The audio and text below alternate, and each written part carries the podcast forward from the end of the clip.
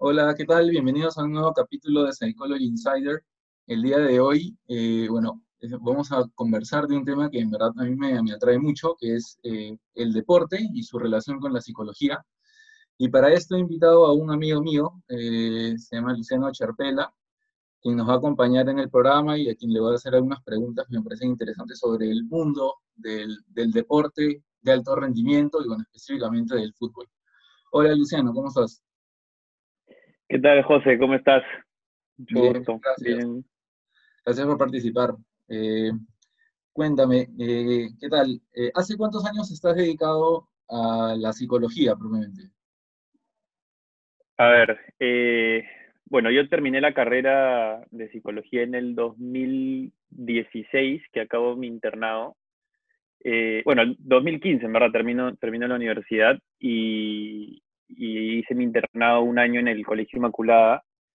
Y ya para el 2016, eh, bueno, yo ya sabía, obviamente, a mitad de carrera que, quería enfocar esto con el deporte.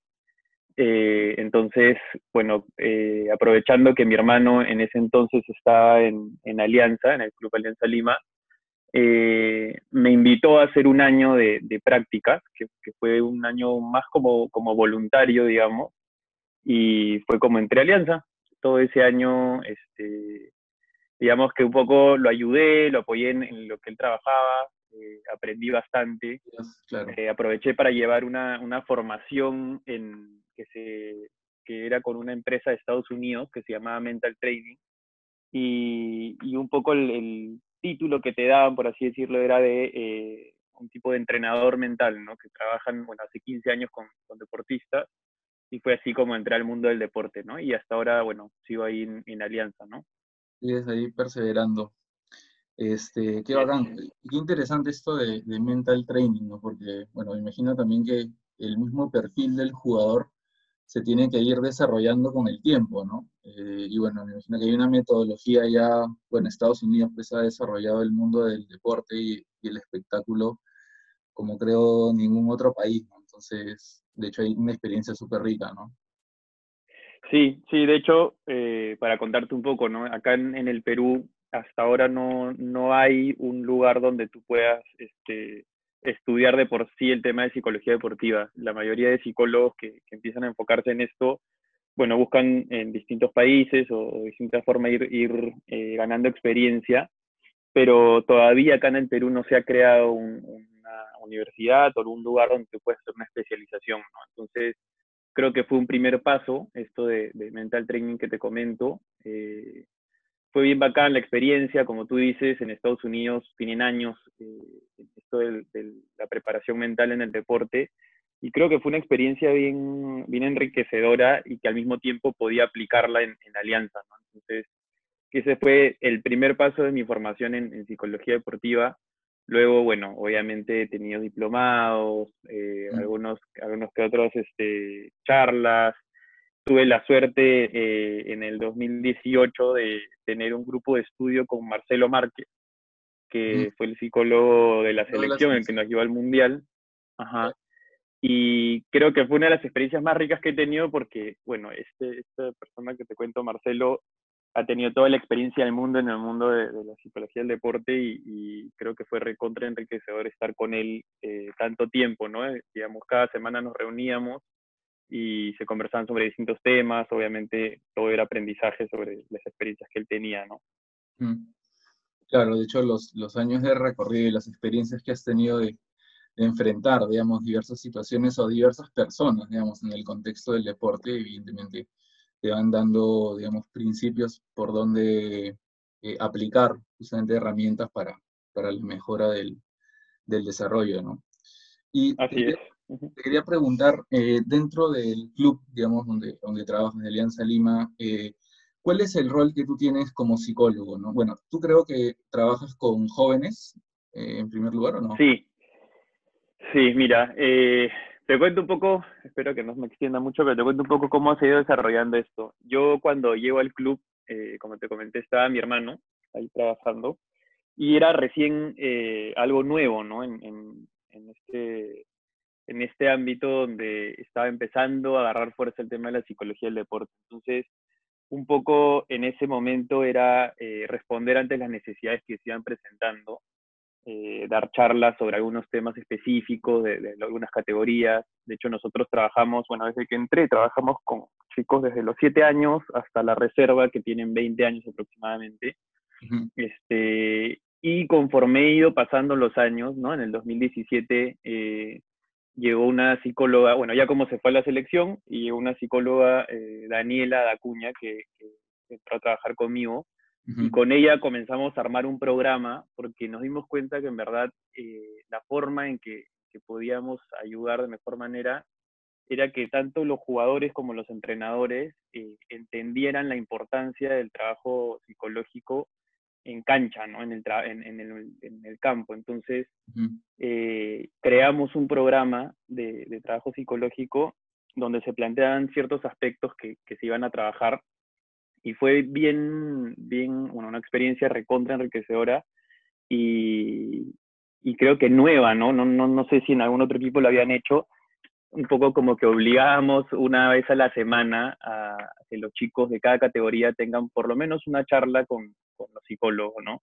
Y era claro. tipo parte del entrenamiento, entonces de alguna forma... Eh, Te dabas ellos... peso a ese, a ese, momento, o sea, así como Exacto. era importante entrenar físicamente o entrenar táctica, también la, la como es el entrenamiento mental, pues, ¿no? Exacto, y, y lo, lo, creo que lo, lo pasa de esta experiencia fue que eh, desde el comienzo nosotros nos planteamos que, que, no podían ser simplemente charlas teóricas, porque creo que esa es la peor forma de que, de que un deportista bueno. joven eh, eh, le guste esto de la psicología o, o, le agarre interés, sino que nos adecuábamos un poco a, a, lo que iba pasando, ¿no? Muchas veces hicimos trabajos en campo, junto con los entrenadores, eh, muchas veces eran juegos, dinámicas, este, siempre buscando que ellos, a través de la curiosidad, eh, empiecen a conocer la psicología deportiva, ¿no? Porque al final, por más que es algo nuevo, que recién está entrando al deporte, eh, el tema mental o, o, o, la psicología siempre ha estado presente, solo que de repente no se conocía de qué manera o, cómo trabajarla, ¿no? Entonces, que... ese primer paso. Sí, cuéntame.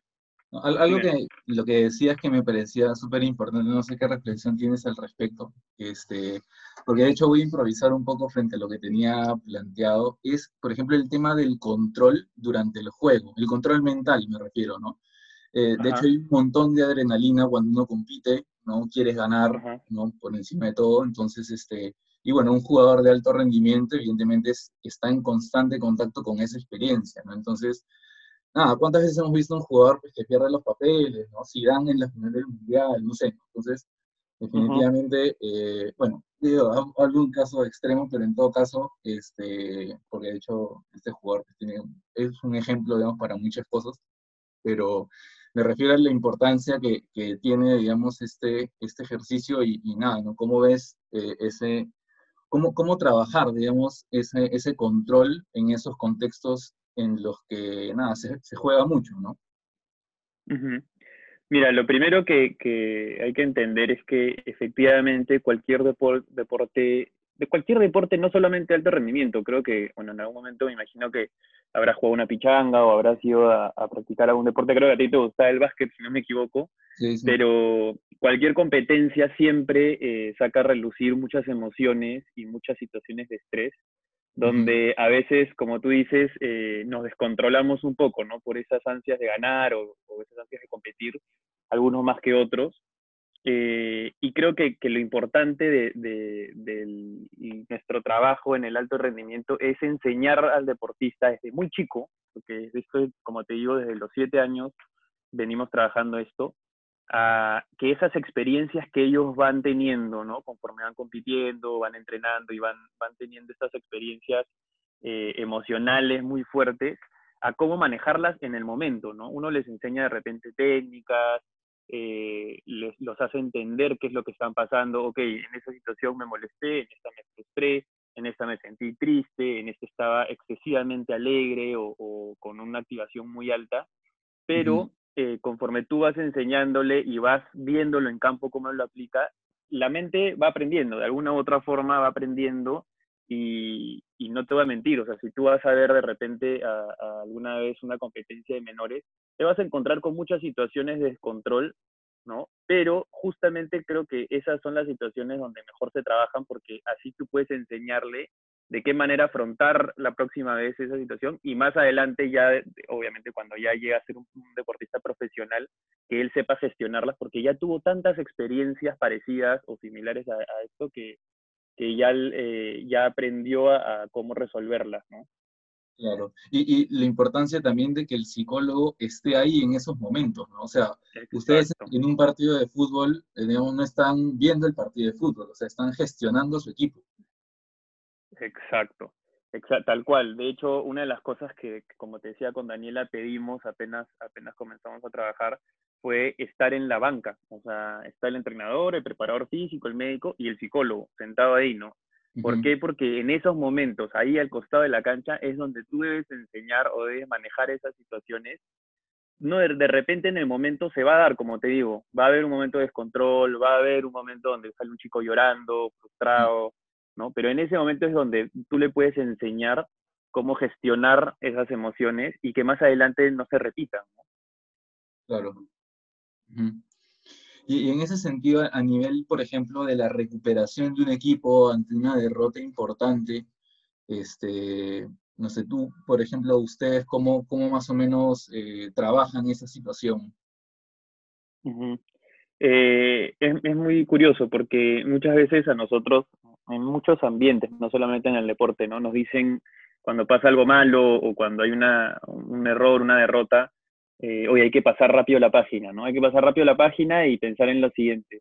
Pero ahí hay un tema confuso, ¿no? Porque en verdad ese pasar la página eh, tiene que ser primero dejar que el, deportista o el equipo pueda expresar esas emociones, ¿no? No se trata de pasar rápido la página, porque si tú no sabes en ese momento o no les das la oportunidad o el tiempo para poder expresar lo que están sintiendo, para poder sentirse tristes, molestos, eh, que ellos le pongan palabras a sus emociones, entonces eso se va quedando adentro, se va guardando y eso va a llevar a que en la siguiente competencia, que probablemente sea la próxima semana, estén cargando esas emociones de la competencia pasada. Entonces, el primer paso que nosotros siempre, y, y, lo bacán de esto es trabajarlo con los entrenadores, porque al final ellos son los que tienen que dar esos espacios, es mm. que entiendan que las emociones tienen un proceso, ¿no? Eh, al momento que hay una derrota, obviamente te vas a encontrar con mucha tristeza, con mucho dolor, y quizás en esos momentos el no hablar o el no decirles, oye, ya, levántense rápido, ¿no? Eh, sino dejarlos expresarse, dejarlos votar, votar ese, ese momento, creo que es sumamente importante. Eso en primera instancia. Luego, al día siguiente, eh, en una pequeña charla, reunión, conversar sobre el tema, ¿no? Una vez que ya el momento caliente de la emoción pasó, conversarlo, hablarlo, ¿qué pasó? ¿No? Mira, me sentí mal por esto, cometí este error, hice esto mal. Y ya recién cuando haces este ejercicio, ¿no? De, darles un espacio a las emociones, de conversar y ponerle palabra, entonces a partir de ello ya puedes eh, pasar a, ok, ahora pensamos en el siguiente partido o en la siguiente competencia, ¿no? Pero es todo un proceso, no es simplemente pasar la página, sino es dejar que las emociones recorran eh, por, este, por estas dos, dos, partes que te digo, ¿no? Que es, que es poder expresarlas de alguna forma. Y, y, lo mismo sucede también con la victoria, ¿no? Porque definitivamente genera una, una, algarabía, digamos, un espíritu de, de, de, repente de conquista, este, que se puede extender, ¿no? En, vistas a buenos resultados, eh, pero eventualmente también a considerarse superiores, digamos, y no entender que tienen que refocarse a un siguiente partido con otra estrategia, con otra y con una mentalidad igual ganadora, evidentemente, pero reconociendo el nuevo desafío que hay y no darle por, sentado que no se van a ganar, por ejemplo. Exacto. Sí, no, de todas maneras. Y de hecho, bueno, yo, yo trabajo en Alianza. Alianza, como sabes, es uno de los mejores equipos. Bueno, obviamente para mí el mejor equipo que hay acá en el Perú, pero eh, a nivel futbolístico siempre está compitiendo arriba, ¿no? Siempre está peleando a los primeros puestos. Y hay situaciones y hay partidos que, digamos, en el papel, lo más probable es que ganen el partido que viene. Y, y esos, para nosotros, son las situaciones más difíciles de trabajar, porque, como tú dices, hay momentos donde el jugador se confía tanto de que va a ganar un partido, que en el momento del desarrollo de la competencia se relaja o no, no compite de la misma manera que, que, hubiera competido contra un rival más fuerte. Entonces, son en esos momentos donde más se trabaja porque hay que empezar a plantearle retos mucho más, eh, mucho más fuertes o más grandes que simplemente ganar un partido, ¿no?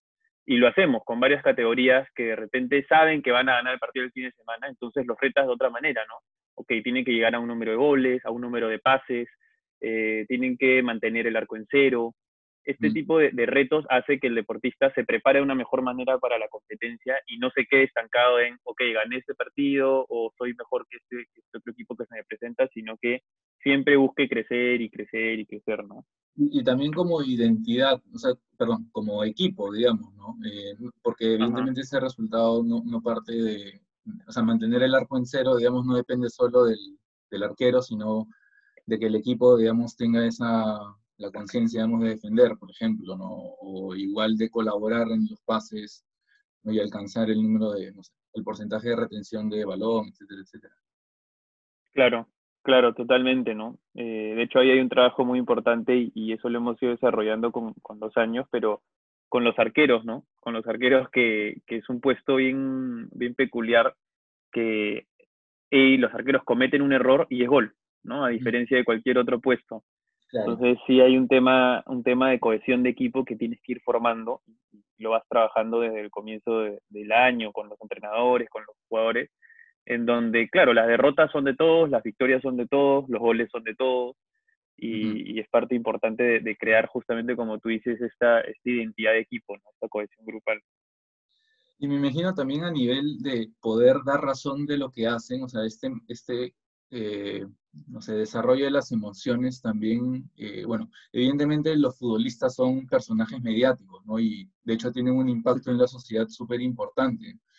En la medida que ellos con su ejemplo transmitan, digamos, este, no sé, los principios o las ideas que los hacen a ellos lo mejor de sí, evidentemente también van a ser un ejemplo para, para otras personas, ¿no? Y esa, esa capacidad de entenderse a sí mismos para poder comunicar un mensaje potente también es algo que es consecuencia de su trabajo. Mira que, tocas un tema bien, este, bien llamativo porque de hecho esto que dices, efectivamente, ellos, los, que deciden ser deportistas profesionales y sobre todo en el mundo del fútbol, eh, terminan siendo todas las acciones que, tienen o, todas las conductas que tienen, sea dentro o fuera del campo, tienen una repercusión, ¿no? Y hemos visto muchos casos en los que de repente un pequeño error o una, alguna palabra, frase, algún comentario que hizo, eh, tiene una llegada mucho más grande que cualquier otra persona que podría haberla hecho, ¿no? Entonces, eh, ¿por qué digo que es llamativo? Porque nosotros tenemos que trabajar con, con estos chicos para que sepan eh, la repercusión que puede tener el, actuar en el día a día, ¿no? Además es una presión, tú imagínate eh, cuando ya te vuelves profesional, el día a día tener a las cámaras, eh, a todas las personas mirándote, pidiéndote fotos, pidiéndote autógrafos, mirándote si te equivocaste, si sonreíste, cómo le hablaste a la otra persona, ¿no? Y, y, justo acá también entra un tema de rivalidades. Si eres del equipo rival, a veces te ganas insultos que tú no tenías nada que hacer, pero no, el equipo rival te insulta. Entonces, son cosas que, que también efectivamente hay que trabajarlas y hay que trabajarlas desde chicos, ¿no? Porque ya de grandes es mucho más difícil poder, poder este, hacer que entiendan esto, ¿no? Claro. Hemos entrado un poco a hablar del, del, mundo ya del fútbol profesional, ¿no? Y aquí tenía una pregunta que, eh, bueno, eh, creo que es interesante porque a ver, el mundo del fútbol profesional es súper complejo y me imagino que es un, em, o sea, se trata de un embudo muy grande, ¿no? Eh, muy angosto, perdón, en el que hay una gran cantidad de jóvenes, pero pocos de ellos, no sé cuál será la proporción, no sé si tú la sabes, pero pocos de ellos llegan al mundo profesional. Este, y, de ahí un mínimo eh, porcentaje también, bueno, a nivel, mundial, a triunfar o a jugar en, en alguna liga fuera del país, ¿no? Entonces, eh, en relación a, yo lo que pensaba es, bueno, en todo caso, un club de fútbol no solamente tiene que pensar en hacer futbolistas profesionales, sino en formar personas, porque al final tienes a un gran grupo de chicos que de alguna forma tienen la expectativa de ser profesionales, pero no lo van a hacer todos, eh, lo más probable. Entonces, cómo se gestiona esa, esa realidad, digamos, ¿no? Yo creo que no, no le puedes en un momento, creo, como eh, pinchar el globo, digamos, a, un joven y decirle, oh, no, tú no vas a ser profesional, sino porque tampoco sabes, o sea, es una cuestión que va a decantarse en el tiempo, fruto de su rendimiento y de que él se dé cuenta qué es lo que quiere hacer en el fondo, ¿no? Pero me imagino que ahí hay todo un, todo un desafío, ¿no? Sí, sí, efectivamente. Este, yo tampoco sé exactamente cuál, cuál será la, la, estadística de jugadores que pasan por, por muchos años en juveniles y no llegan a ser profesionales. De hecho, sí sé que es muy grande. Eh, y efectivamente, ¿no? De hecho, nuestro, nuestro trabajo, y, felizmente creo que los clubes aquí en el Perú eh, se están esforzando mucho por, por darle esa importancia al factor personal, ¿no? Porque sí se sabe, o sea, es algo que nosotros sabemos que de los, no sé, 25 jugadores que tenemos por categoría, terminan llegando dos, tres jugadores a profesional y los demás, eh, bueno, tienen que en el camino darse cuenta o elegir alguna otra carrera o estudiar o seguir otro tipo de, profesión. Y es algo con lo que nosotros eh, tenemos, creo que, una responsabilidad social de, de que ellos, en el tiempo que están en el deporte, no solamente sea enfocado en, ok, yo quiero que tú seas profesional, sino que que aprendas o que rescates lo que te puede dar el deporte competitivo, porque de hecho te da muchas cosas para la vida, ¿no? Yo, en, eso no te, lo he contado, pero yo jugué fútbol hasta los 18 años, queriendo obviamente ser profesional.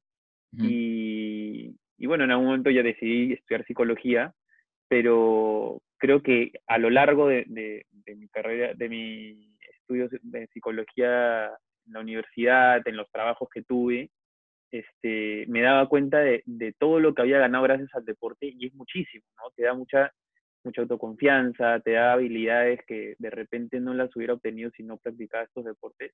Y eso hay que hacerle entender a, estos chicos y, a sus padres, ¿no? Porque creo que el padre también eh, tiene una función muy importante en, todo este desarrollo del joven, en donde obviamente quieren que sus hijos sean profesionales, pero también tiene que saber que, que esta inversión de tiempo, esta inversión de dinero, porque de hecho eh, tiene, tiene, hay dinero de por medio, este, no es solamente para que sean jugadores profesionales, sino porque les va a servir para la vida y para lo que hagan más adelante en el trabajo que, que, tengan, ¿no?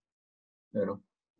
E, esto que me comentas de los esfuerzos de los clubes eh, nacionales para, eh, valorar el factor humano, no sé, y es algo que yo conozco bien poco, ¿no? De repente se debería comunicar un poco más, ¿no? De, porque yo también creo, creo que eso es lo que hacen los grandes clubes, ¿no? O sea, lo mismo que pasa en Alianza o en la U acá, pasa con el Real Madrid, con Barcelona y con cualquier club grande, porque el, el embudo, como digo, es bien angosto, ¿no? Entonces, eh, pero eh, ah, por lo menos aquí no he escuchado mucho del Barcelona del Real Madrid, digamos, sé que, o sea, hay diversas escuelas o direcciones, digamos, a los que los mismos futbolistas este, o sea, se direccionan al momento de ver que su camino, digamos, no va a ser el, deporte profesional.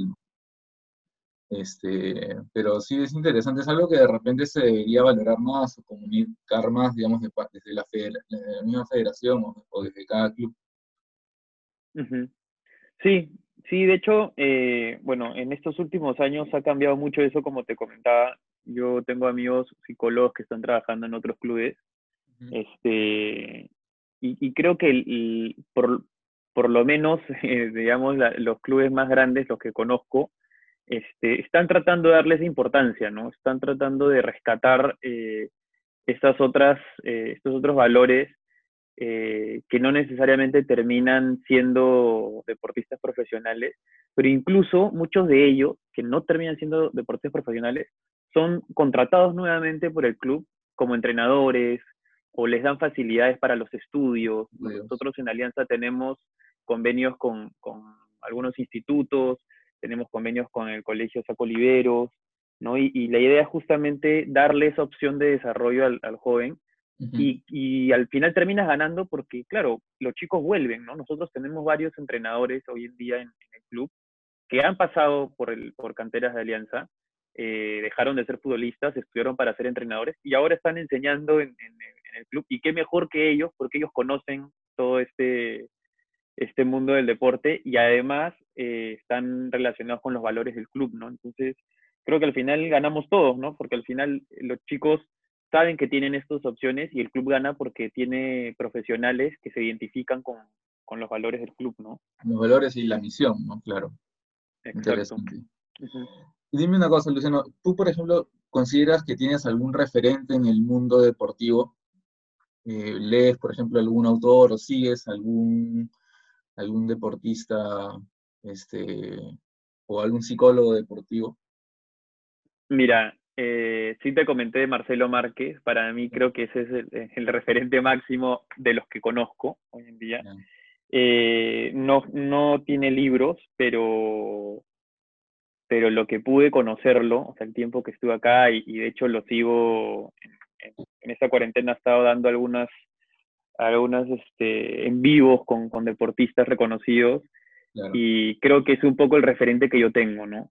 Me, gusta su forma, me gusta el, el, acercamiento que tiene hacia el, hacia el, deportista, el enfoque que le da, ¿no? Eso es, eso es bueno, creo que mi referente máximo. Ahora, eh, de hecho, tuve la, la suerte de, leer un libro hace poco, lo recomiendo totalmente, que se llama La Revolución Emocional, de Igma Push, que es una psicóloga que estuvo 15 años en el Barcelona trabajando con futbolistas, también trabaja en un restaurante recontra reconocido, no me acuerdo el nombre, en España.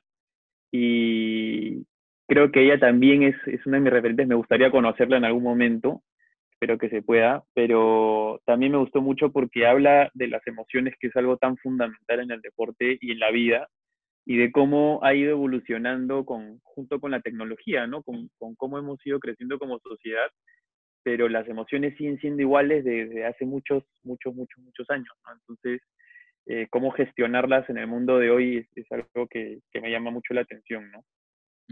De hecho, de hecho en, general yo creo que las personas eh, en, este, en este desarrollo, digamos, tecnológico han buscado controlar cada vez más la realidad, pero igual las emociones, este, nada, aparecen, digamos, y, y, y muchas veces este, nos hacen tener que asumir un descontrol, digamos, este, de forma que de podamos redireccionarnos justamente y, mantener nuestro objetivo, ¿no?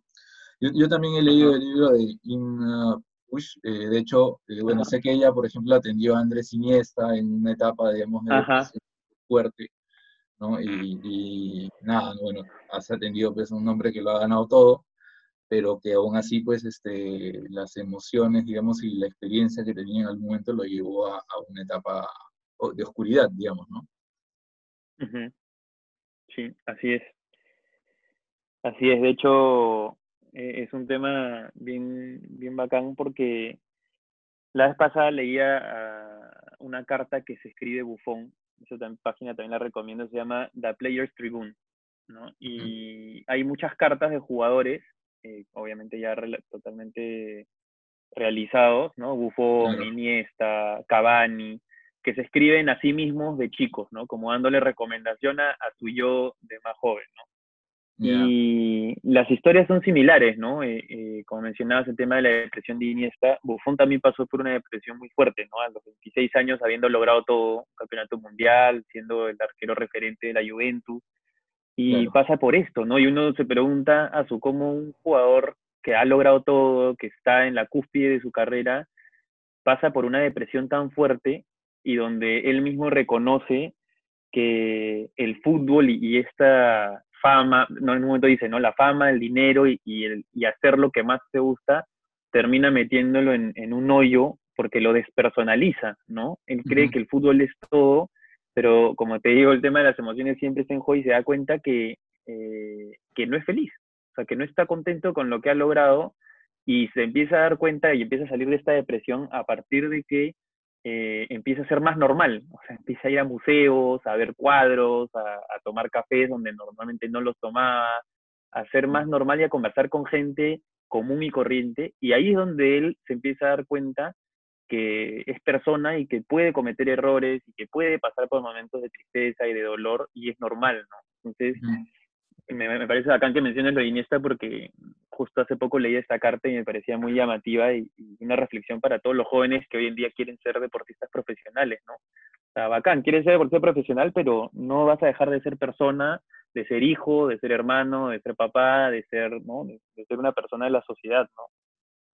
Claro, y, la importancia justamente de mantener ¿no? ese, ese equilibrio, de saber ¿no? que es parte de, es un riesgo al cual uno tiene que asumir, o sea, porque nadie está libre de, caer en una situación así, por más éxito que tengas, eh, pero evidentemente puedes tener también la, a las personas a tu lado que te permitan eh, salir, ¿no? De ese, de ese estado. Ajá. Así es. Sí, y creo que ese es un poco el rol del psicólogo deportivo, ¿no? Yo a lo, a lo, largo de estos años me he dando cuenta, uno trata de, preparar al deportista para, todas estas este, cosas que se van presentando en, la alta competencia, pero también hay un rol de acompañar, ¿no? De acompañar este proceso que va a traer mucha frustración, que va a exigir mucho del, deportista y que te despersonaliza si no sabes cómo llevarlo y, en qué cosas eh, enfocarte, ¿no? Creo que ese es el rol principal y, y, por eso es que en los equipos más grandes hoy en día se habla del tema psicológico. Klopp tiene una psicóloga, eh, Pep Guardiola tiene un psicólogo eh, que lo acompaña. Entonces, creo que cada vez la gente se empieza a dar cuenta que efectivamente eh, hay que acompañar a estos deportistas que lamentablemente el deporte de alta competencia termina siendo muy, pero muy exigente y, y puede incluso ser perjudicial en algunos casos, ¿no? Sí, no, de, hecho, de hecho este, por el ritmo de, competencia, de exigencia física y de, o sea, de repente de, exposición al mundo, ¿no? hace que, que claro, ¿no? o sea, la, sea súper desgastante ¿no? para, para cualquier tipo de jugador, jugador de alto rendimiento. ¿no? Entonces, de hecho. Eh, Luciana, una, cosa que te quería preguntar también es, ¿qué es lo que más te gusta de trabajar en el mundo del fútbol profesional? Hmm, eh, ¿Qué es lo que más me gusta? Bueno, yo hoy en día trabajo con, jóvenes, eh, hasta los 20 años. Creo que, por un lado, el, hecho de, de que cada día te encuentras algo nuevo, de que tienes la oportunidad de conocer, bueno, por eso yo elegí la psicología, ¿no? De conocer a la persona más allá de lo que muestra, sino de una manera más profunda mm. eh, y de poder y de poder a partir de tu carrera ayudarlos, ¿no? En algún sentido o, guiarlos o, o, darles espacio de escucha que, que, muchos necesitan. Creo que eso es lo más bonito, ¿no? Eh, Además, bueno, obviamente el fútbol es muy apasionante, a mí me encanta en general el deporte, pero mucho más el fútbol. Este, y de estar en campo, el poder compartir esos espacios de competencia, no te voy a negar que es súper bonito, pero creo que la principal razón y lo que más me gusta es el, el poder interactuar, el poder conocer a, estos deportistas desde, otro, eh, desde este otro lado, ¿no? que es el, lado más personal y más profundo. Y, y, eso, bueno, eso sería, creo, Súper interesante. Este, nada, mira, te agradezco, creo que hemos conversado de varios temas, ha sido súper enriquecedora la, conversación. Este, y nada, te agradezco pues por, participar. No, nada, José, en verdad que bacán la conversación, de hecho yo me hubiera ido más de largo, pero ya habrá otro espacio, otro tiempo para, para poder seguir conversando. Creo que este, bien bacán que des estos espacios para poder tocar temas como la psicología deportiva y, todo este mundo de la alta competencia que, es tan apasionante y tan llamativo para todos. ¿no? no, definitivamente tenemos que coordinar para otro tema, o, sea, otro, otro capítulo y, profundizar también un poco más en, en, otros temas que están relacionados, definitivamente. Dale, Luciano, muchas gracias. Perfecto, José, gracias a ti. Un abrazo. Un abrazo.